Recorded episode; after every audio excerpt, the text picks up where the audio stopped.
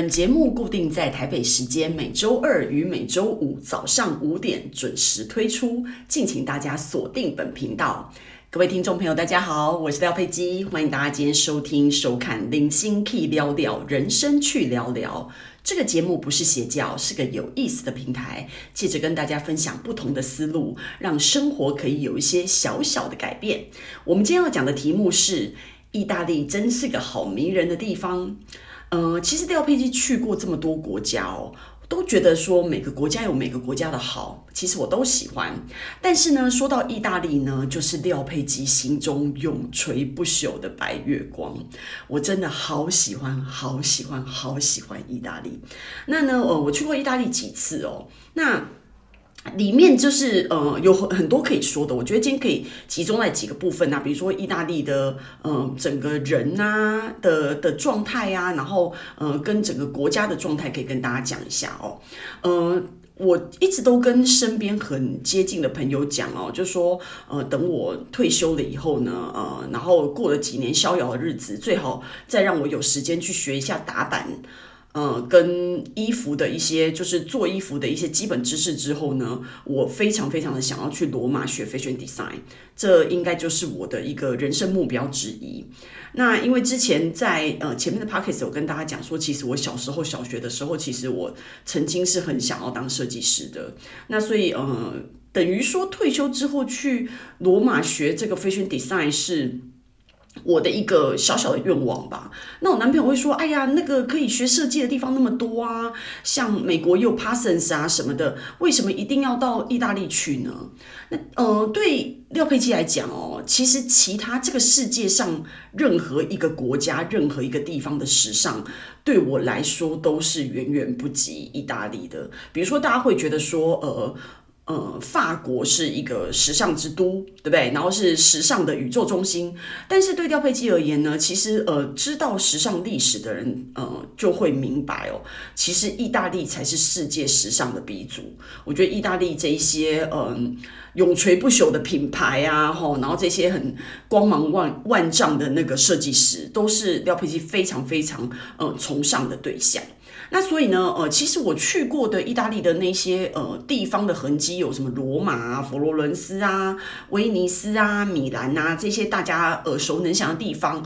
然后我也去过那个呃世界遗产五渔村，然后前两年呢也去了西西里岛。所以呢，呃，意大利呃等于就是说这些重要的地方，廖佩基就去转过一圈哦。那跟大家分享一下意大利几个特色，我觉得第一就是啊，比如说像台湾就是一个到处都有便利商店的地方嘛，对不对？走到哪都可以看到小七，都可以看到全家。那在意大利来讲呢？呃，等于这些便利商店是什么地方呢？就是手工冰淇淋店。其实意大利是真的是到处都有手工冰淇淋店，然后几乎都是好吃的。所以呃，就是各家有各家的那个风味呀、然后跟它的专门的主攻的口味。那但是我觉得廖佩基觉得意大利人真的非常非常幸福，因为我非常非常喜欢吃手工冰淇淋。那所以那些手工冰淇淋，其实在嗯，意大利来讲的话，我的印象都是一球一一块钱左右啦，吼。那如果你在罗马这种首都啊，这种地方，当然就是会比较贵。那米兰会更贵一些，这样子。那我我还记得我那时候点那个冰淇淋的时候啊，那我都带朋友妈妈跟去出去玩嘛，然后那个。我妈就会，我看到冰淇淋我就想吃，然后呢，我就跟我跟那个冰淇淋的呃，就是点冰淇淋的那个员工讲说，我要三球冰淇淋。然后我妈看到我就说，廖佩基吃一球就好，吃三球浪费钱。然后我就跟我妈讲，我说妈，你那个意大利卖冰淇淋都这样子的，它都是一球三块，两球四块，三球五块，那当然就是吃三球才划算啊。那廖佩基的妈妈呢？虽然非常节俭，对不对？可是听廖佩基这么一说呢，她也是数学很好的人，马上就说：“哦，那我也要来个三球。”那不管什么口味，是真的都非常的好吃。意大利手工冰淇淋真的太棒了，所以大家如果有有机会去意大利的话，一定要尽可能的每天多吃一点冰淇淋。至于要减肥这件事情，回来再说，对吧？然后第二件事情呢，就是呢手部的动作。就意大利，如果意大利人如果你不让他动手的话，他几乎是不会讲话，你知道吗？比如说我在意大利呃，尤其是罗马非常糟糕，就是一个方向，尤尤其是我那时候第从第一次去意大利的时候，都还没有那个 Google 没有这么的盛行啊，然后网络没有这么的普及的情况之下呢，常常都是要用问路的，然后问路啊，然后意大利人就会指来指去这样子，然后非常的口沫横飞，然后呃一边很热情的跟你解释方向，一边手足舞蹈的这样子动来动去。所以他们手部的动作真的很多，很好玩。那然后呢，呃，我会觉得。我意大利人还给我另外一个印象，我现在想起来，我那时候在美国的时候啊，然后呃那时候我男朋友跟他们乐团的这些成员啊，他们这些搞 band 的人都常在一起嘛，一天到晚都泡在一起。那有一次呢，我们就去一家餐厅吃饭，然后呢，他们这群男生就在就这很好笑，他在他在讲说，哎，等一下来点点菜的这个女生是那个意大利人，然后我就说，你怎么知道？他就说那个我上我上次来的时候，他就有跟我讲说他是意大利人，然后呢，他就说。我跟你讲，这个人呐、啊，就是所有意大利人都一样，包含这个女生，她只要她是意大利人，她就巴不得大家知道她是意大利人。所以，就算她等一下来跟我们点菜呢，三句之内，我跟你们打赌十块美金，三句之内她一定会说她是意大利人。然后，然后我我男朋友他其他的那个。乐团的朋友就会说：“那可是我们点菜跟他是不是意大利人一点关系都没有啊？”然后他上次来过那个朋友就说：“对呀、一点关系都没有啊。”但是他就是一定要讲啊，反正不管怎么样，三句之内他一定会要宣扬他是意大利人这件事。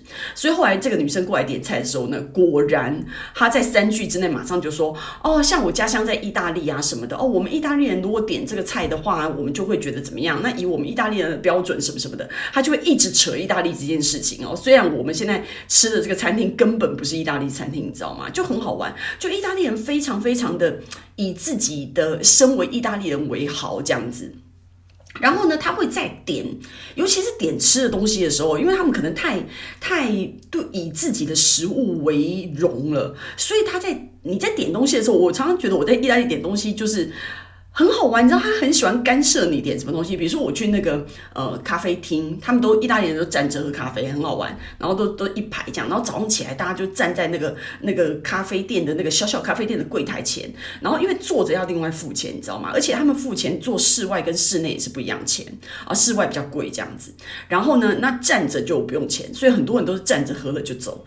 然后呢，我就会跟我我那时候那个去那个咖啡店里面点东西的时候，我就跟老板娘说，哎。我要一杯咖啡，coffee latte，然后呢，他就会因为因为也很多台湾人哦，他搞不清楚。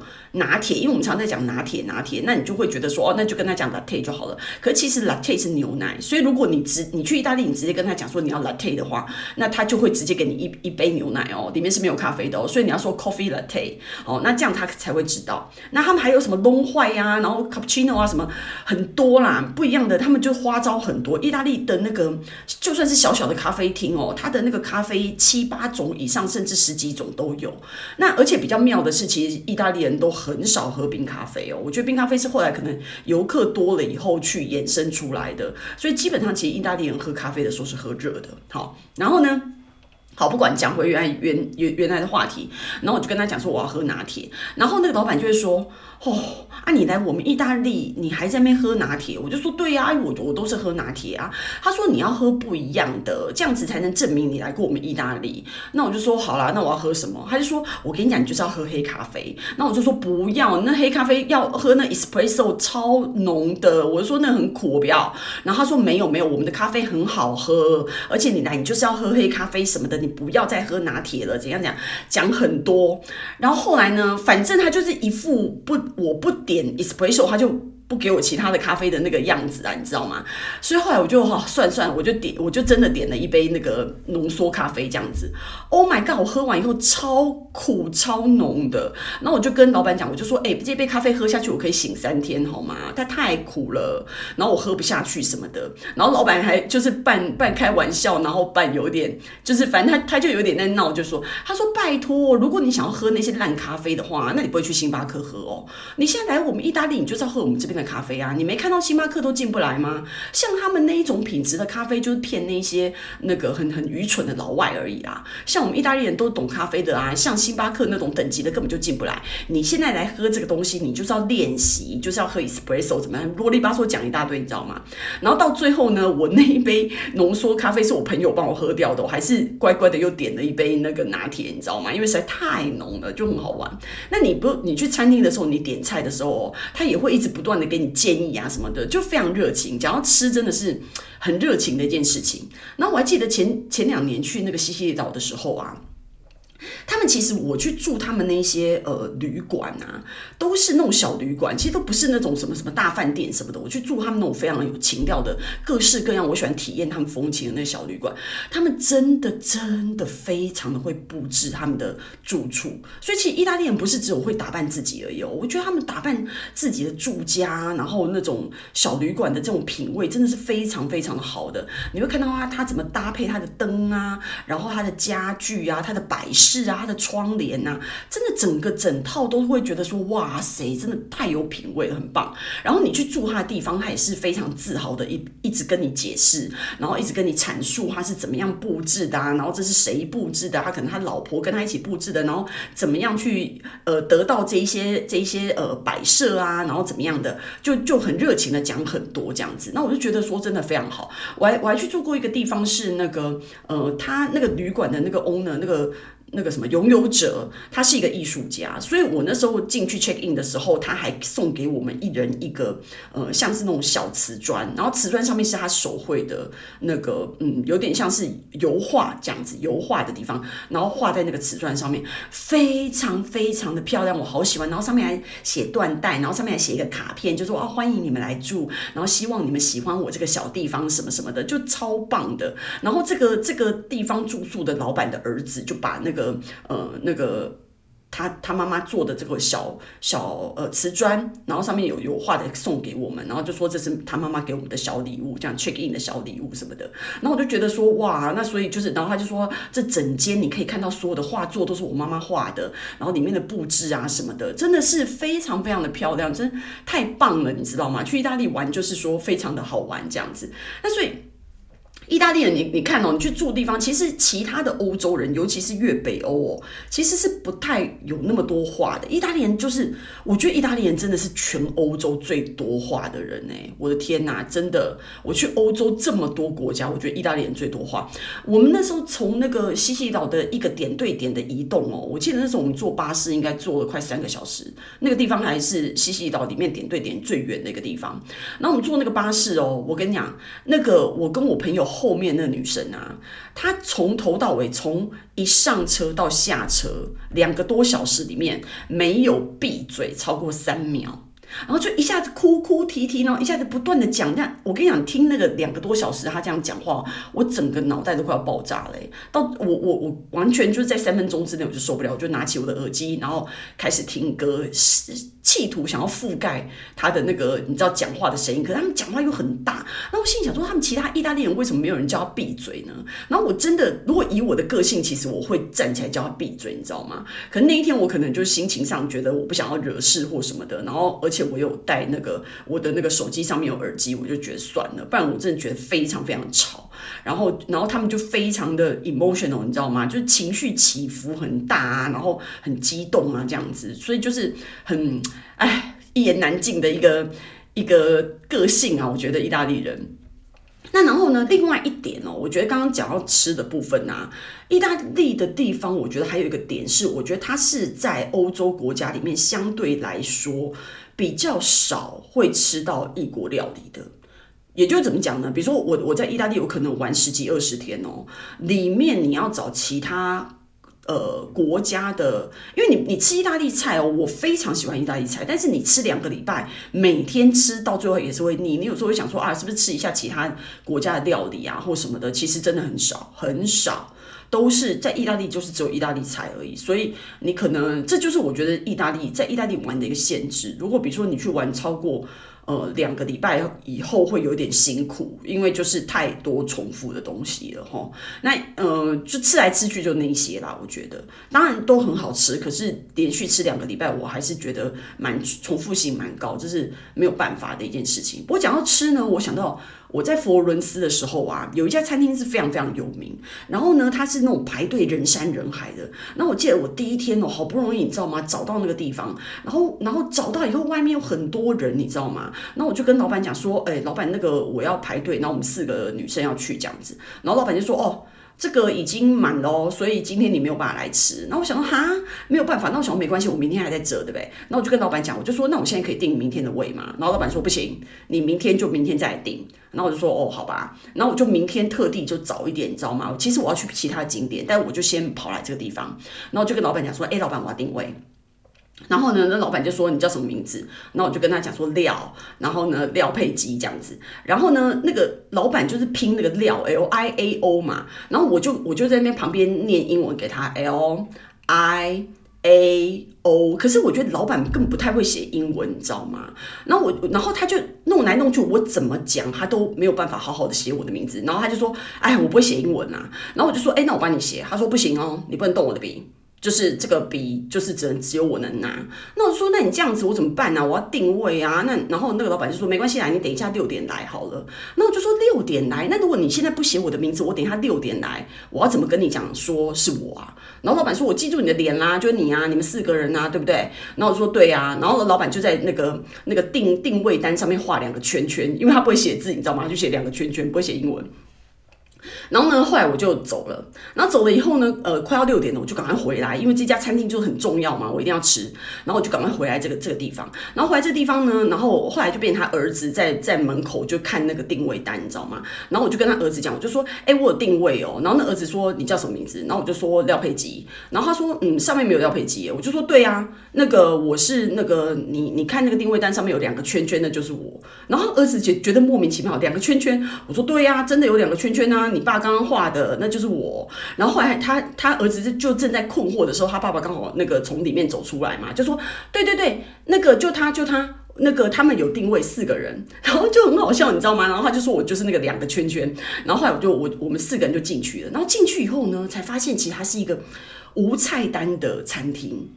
然后这个无菜单的餐厅呢，就是你知道很妙哦，那个而且他进去吃是大家一起吃的哦，因为就比如说六点对不对？然后六点就整间的人就这样排队鱼贯的进去，然后每个人就是他会安排你的桌子什么的，然后每个桌子上面就有红酒啊什么的，然后就大家很像那种大一桶的那种吃法，你知道超好玩的。然后我们就坐下以后呢，可是我们。我就不会喝酒啊，这个在欧洲来讲真的很没有品味。可是我没有办法，我不会喝。然后所以我就跟他讲说，我不会喝酒，换成气泡水好了。然后那老板也觉得哦，他说你真的不喝吗？你等下后面很多菜，你都没有东西可以配。我说可是我我我我我不习惯喝酒这样子，我们四个人都不太会喝，所以老板就把酒收走了，然后换给我气泡水就算了。然后呢，他等一下就进来哦，然后进来以后呢，他就说呃前菜时间，然后呢他就他他不是说前菜时间呢，我的意思说呃对我后来的理解就这样，他会一桌一桌问你说好，现在点前菜，好，你要什么前菜？那我就我就想到又没有菜单了，我就说有什么前菜，然后他就说哦有这个这个这个，他就讲四种。口味这样子，然后我就点点点，然后点完以后呢，他就走了。然后走了以后呢，之后大概呃，就过一阵子哈，可能十分钟、十五分钟，前菜就上了。然后他就开始每一桌发那个前菜。然后呢，等一下大家前菜吃的差不多的时候呢，他就过来，然后他说好，现在点汤，然后有这个汤那个汤什么什么，就点这样子。然后呢，就大家点一圈，就很好玩。然后他就是这样前菜，然后汤，然后主菜，然后甜点这样子。然后呢，我跟你讲，那每一道菜都是好吃到我要飞起来，真的非常好。好吃，我们四个女生吃的都很想要尖叫，你知道吗？然后我妈那时候就因为就是我们没有去过这种，你知道，因为无菜单嘛，所以你就根本看不起，你根本不知道你刚点那些东西多少钱，你知道搞不清楚。然后我妈就开始警告我了，她说廖佩基，所以这一餐到底要花多少钱？我说我不知道啊，又没有菜单。然后我妈说，那你现在这样子点的那么高兴，那等一下付不出来怎么办？我就说会吗？这餐厅看起来又不是。就是那种超级高级的或什么的，然后这边的人看起来也很正常啊，也不是一定都是那种大富大贵的人进来吃。那我想，如果别人可以付的话，我应该也可以吧？有那么恐怖吗？那我妈说：“哦，不行哦，你这样这样子的话，等一下如果那个付很多钱怎么办？而且我们现在已经你知道吃到那个等一下要点主餐了，我觉得你等一下主餐我们四个你是不是点两份主餐就好啦？不要点那么多，然后怎样怎样？我妈就开始担心这样子。”那其实我们三个女生哦，其他我跟我两个朋友根本就不担心，我们都大吃大喝，高兴的要命。然后呢，因为我妈这样讲，我们觉得好好好，那那个那个主餐点少一点好了，所以我们主餐就点两份。然后呢，然后我们就点牛排啊，然后什么的，就在那边我我我现在也忘记，好像牛排跟什么烤鸡什么的，然后就超好吃的，你知道吗？它它反正它每一种。都有呃，每一每一种类的菜，比如说汤啊或沙拉或主菜都有四种可以选。然后我们刚好四个人嘛，然后所以都点不一样的。然后有时候大家喜欢吃一样的，我们就点一样的。反正就四个人吃很高兴。然后到最后甜点也是超级好吃的。然后等到后来结账的时候，其实真的不贵诶，因呃只有大概欧元大概一百出头而已。那一百出头，其实如果一百出头以当初那四千多块的话，其实一个人一千多块。一千出头块，一千一、一千二，其实真的不贵，然后非常非常好吃。那个东西你回到台湾就再也再也吃不到了，所以这是一件我非常非常呃怀念的事情哦。如果我再去佛罗伦斯的话，我一定会再去那家餐厅再吃一次的。那意大利就是吃的东西真的是非常非常好吃，然后呢人又非常的活泼，然后所以就觉得说，就是你知道去意大利，因为总总是嗯。像欧洲的很多国家，不管是意大利还是法国什么的，第一次去都是很激动的，你知道吗？那之后你再多去几次以后，就会就觉得已经适应了。但是就是第一次去的印象都是非常非常的呃令人印象深刻的。而且呢，我觉得意大利男生哦。也非常讲到意大利男生的话呢，我觉得他们非常勇于表白。我有一个经验就非常好笑。有一天呢，我们就在那个呃市场里面逛嘛，因为我我在欧洲，我喜欢去逛市场啊，然后看他们在卖什么怎么样的。然后呢，他们市场那边我就经过一个水果摊，那个水果摊很大，然后各式各样的水果都有。然后我就在那边想说，我要吃什么水果啊什么的。那但是因为呃，对我们来讲哦，那时候还是我出国的前几年而已嘛，然后就预预算比较有限这样子，然后就就都觉得哇，欧元卖什么东西都好贵哦这样子。然后呢，我就看到樱桃，我就好想要吃樱桃哦。然后呢，我就点，我就跟老板讲说，哎，我要这个樱桃啊，你怎么卖？然后那个老板就说，哦，可能五百克多少钱这样子。然后他就说，哎，那我帮你拿。那我就说好啊，就在结账的时候，我就跟老板讲，我就说老板，我觉得你樱桃好贵哦，为什么欧洲的樱桃那么贵？然后其实也不是只有樱桃贵，我觉得水果都好贵哦。然后呢，老板就跟我讲，他说我跟你讲，你觉得贵吗？我觉得不贵啊。其实我觉得我在这边卖吼，我的那个水果摊我都是卖得很实在的。不过有一个办法，你知道吗？如果你现在当我女朋友的话，那你。以后永远在这个水果摊尽情的吃，所有的水果都免钱。然后他在讲这件事情的时候还一本正经哦，然后还给我一个飞吻，这样超好笑的。然后就就反正就是很好笑。然后我我我我看他这样，我觉得很有趣，我就跟他讲，我就说，对啦，我最好是为了要那个吃水果这件事情要当你女朋友，这样子有水果有也也没有贵到这种程度啦。这个樱桃我还是付得起的。然后我们还就一起拍照啊什么的，就就很好玩。那我觉得说，其实意大利男生哦，在那个你在走在路上也是一样啊，连我妈那种年纪都会被那个搭讪，你知道吗？而其实事实上，我妈被搭讪还比我们其他，就我跟我朋友被搭讪的那个频率还要多。所以就是，其实欧洲男生看女生是不不管年纪的哦，只要你是看起来很有魅力的，他们都是非常非常勇于表白，这一点是蛮蛮可爱的这一点这样子。那然后呢，呃，最后我会觉得说，其实，嗯，我。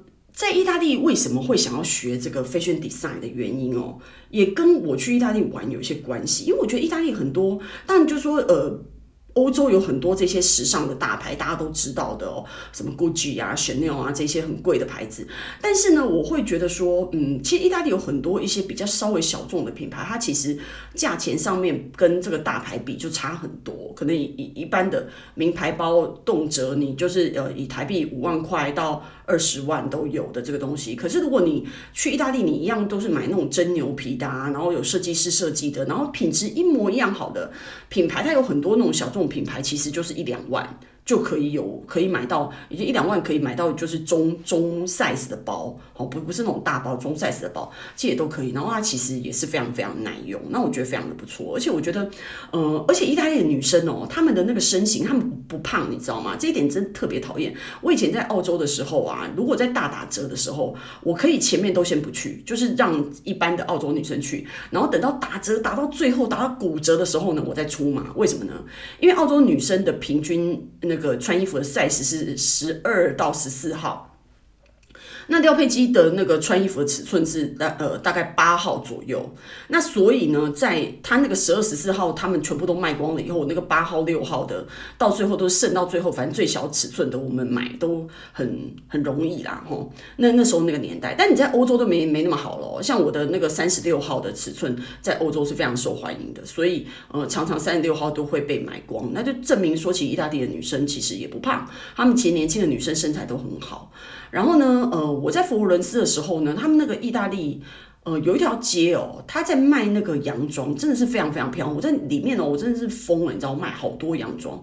然后那个洋装哦，穿到现在，其实都已经十几二十年了，十几对，真的是十几二十年。那一些洋装到现在还是还是非常好看，非常不退流行。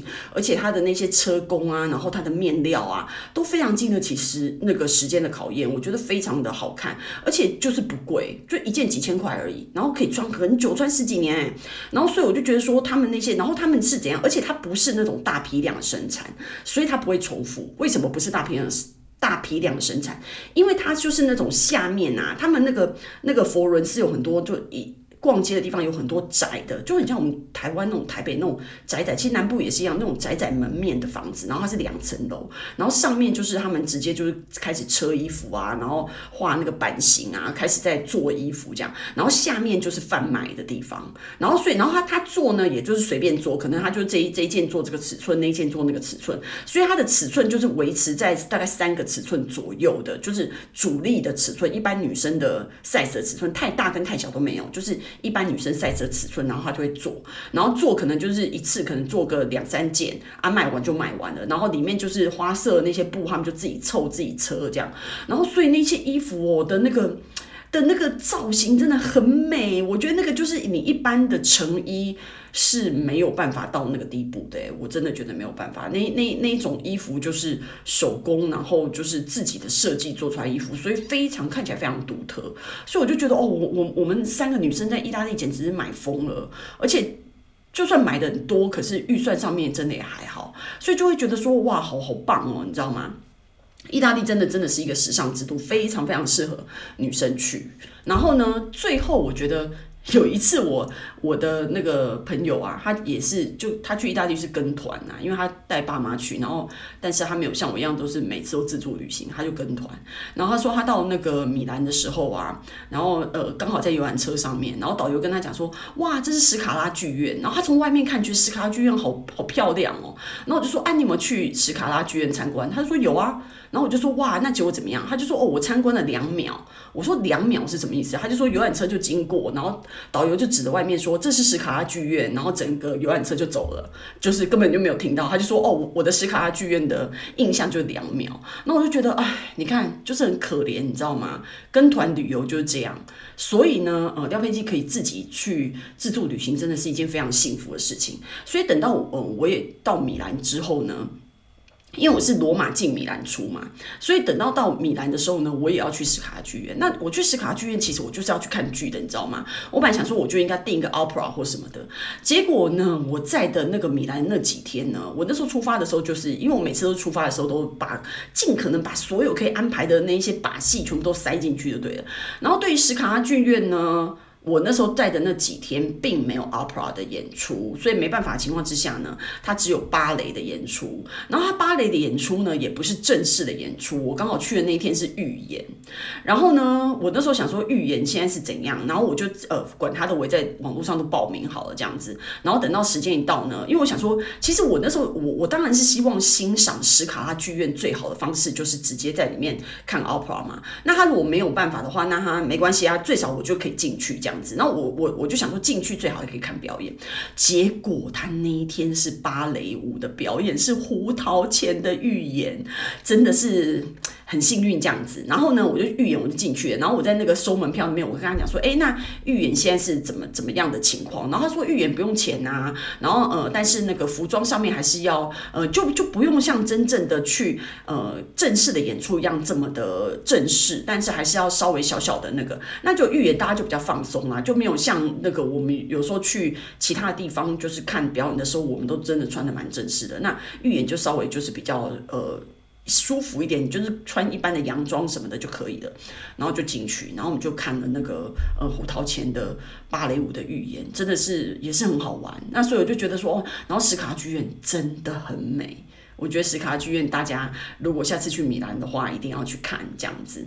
那所以呢，以上就是廖佩基的那个对意大利的一些各式各样玩的体会啊，然后一些印象啊，然后嗯，我相信大家在那种字里行间哦，在我讲的这个过程中，都可以深深的体会到廖佩基对意大利深深的喜爱。那所以呢，今天的分享就到此结束喽。希望呢，今天喜欢今天内容的朋友们呢，可以给我订阅跟留言。我们下次见。